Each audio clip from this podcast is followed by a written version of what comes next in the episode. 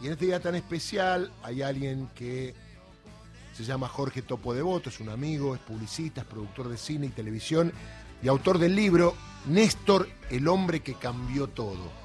Ayer hubo una presentación, estuvo con el Cuervo Larroque, está yendo a distintos lugares. Y él me contaba que en los distintos lugares que presenta en el libro está sorprendido por el cariño, el fervor, el recuerdo de la gente.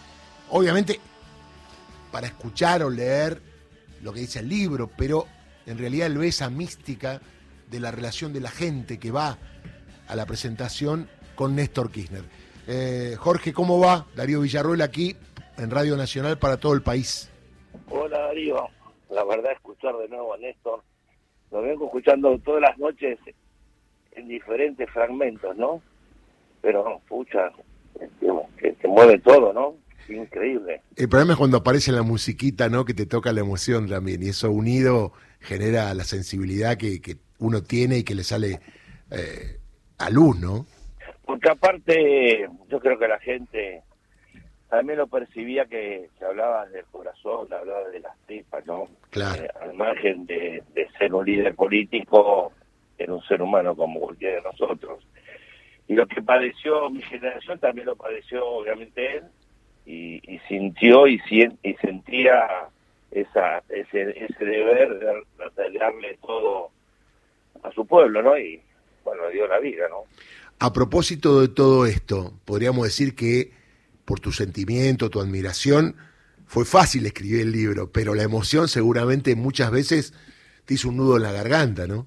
Sí, cuando iba recibiendo yo en realidad escribí un capítulo, no sé, que el editorial me planteó hacer que yo escribiese solo el libro, y la verdad que me parecía medio petulante, soberbio mi parte, y te digo la verdad, le consulté a Cristina, me dijo, no, abrimos, abrilo, abrilo, porque, porque, y la verdad que es mucho más democrático, abarcativo, eh, poner las, las diferentes miradas Está muy de bien. Néstor, yo estaba seguro de que había eh, muchos Néstor en, en, en los compañeros, en sus cabezas, en sus corazones, así que ahí decidimos abrir y convocar a todos los que nos parecía más amplio, el, el Pepe Salvini en su época de juvenil de secundario, el Flaco Cumper en su inicio de, estudios universitarios, eh, y bueno, y todos los que luego acompañaron, hasta el Papa Francisco, Alberto Fernández, y muchos, muchos que quizás no son muy conocidos, pero yo sí sabía que habían sido muy importantes en la vida política y humana de Néstor, ¿no?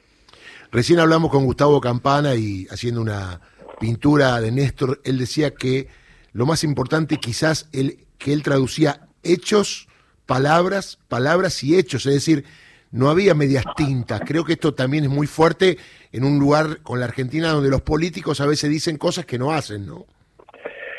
Sí, yo cuando cuando ni bien lo conocí, que yo ya le he contado varias veces, que, fue arriba del avión, rumbo a Río Gallegos, él se subió, bajó gente, pasajeros en Comodoro Rivadavia en la escala, y subió y, y, en este encuentro que tuvimos, muy gracioso, eh, me di cuenta a los 15 minutos, de la verdad, llegué a Gallegos convencido de que lo conocían esto desde Claro. hace muchos años. Mm. tipo, eh, y después seguí siendo, yo después me preguntaba, ¿será cuando era gobernador o candidato a presidente, será el mismo que aquella época? Sí, seguí, sí, siguió siendo el mismo y, y más porque porque su timidez, su su sencillez lo hacía quedar eh, medio en ridículo en muchos lados. Entonces él trataba de romper con eso, tirándose de los escenarios, eh, cachetando a una persona.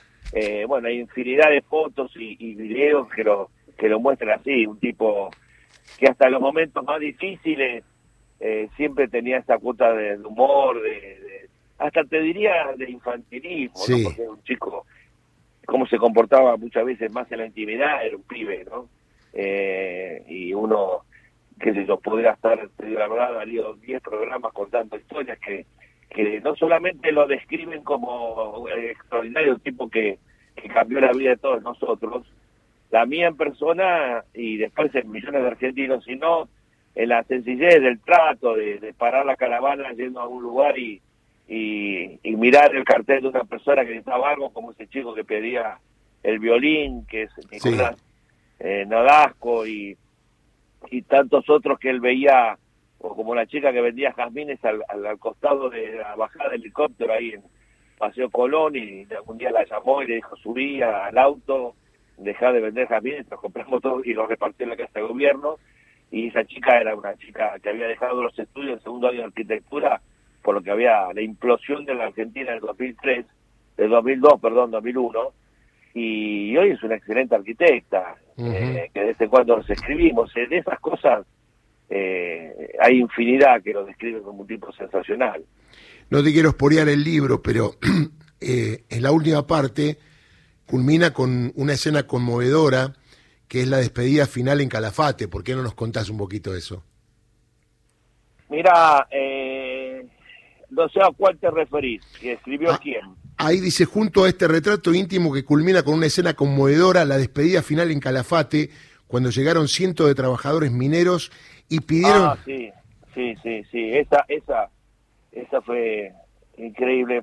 Eh, nosotros llegamos y, y, ya eh, Néstor venía con nosotros en otro avión cuando se lo entierra eh, en, Gallegos. Claro. Y yo me puse en la esquina, a dos cuadros, no, no, no soy muy muy proclive a meterme en los cementerios, yo vamos a entrar algún día, pero trato de no hacerlo por ahora. Y, y veo una cantidad de 150, 200 mineros vestidos de, mineros, ¿no? Con su casco, con la linterna que tienen en la frente. Me impresionó eso.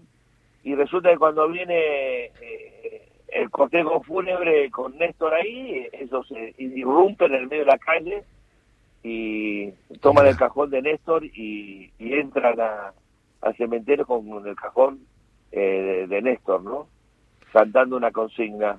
Eh, y me, la verdad que no había cámaras, no había nada, era gente que había fuera del cementerio y esa imagen recuerdo que me inspiró mucho en después de hacer las películas que hicimos con Néstor, porque a la vuelta veníamos con Carlos Sarín Parril y me acuerdo del avión, y yo les comentaba esa imagen, algunas habían visto, y, y bueno, y fue una imagen muy fuerte, ¿no? Porque sí también recuerdo que fuimos una vez a, a Turbio, como él decía, a, a resolver un conflicto con los mineros, y se metió en la mina y estuvo tres horas y después habló con cada uno de los mineros por la problemática y, esas son las cosas que, que, lo describía Néstor como, como era, ¿no? esa imagen, te juro, Darío, no sé, pagaría por, por, tener la foto eh, o, por tener la imagen. Yo cuando hice las películas de Néstor, te digo la verdad, recibí, eh, revisamos todo el archivo del canal provincial a ver si había algo y no encontramos nada. Mira vos, mira vos.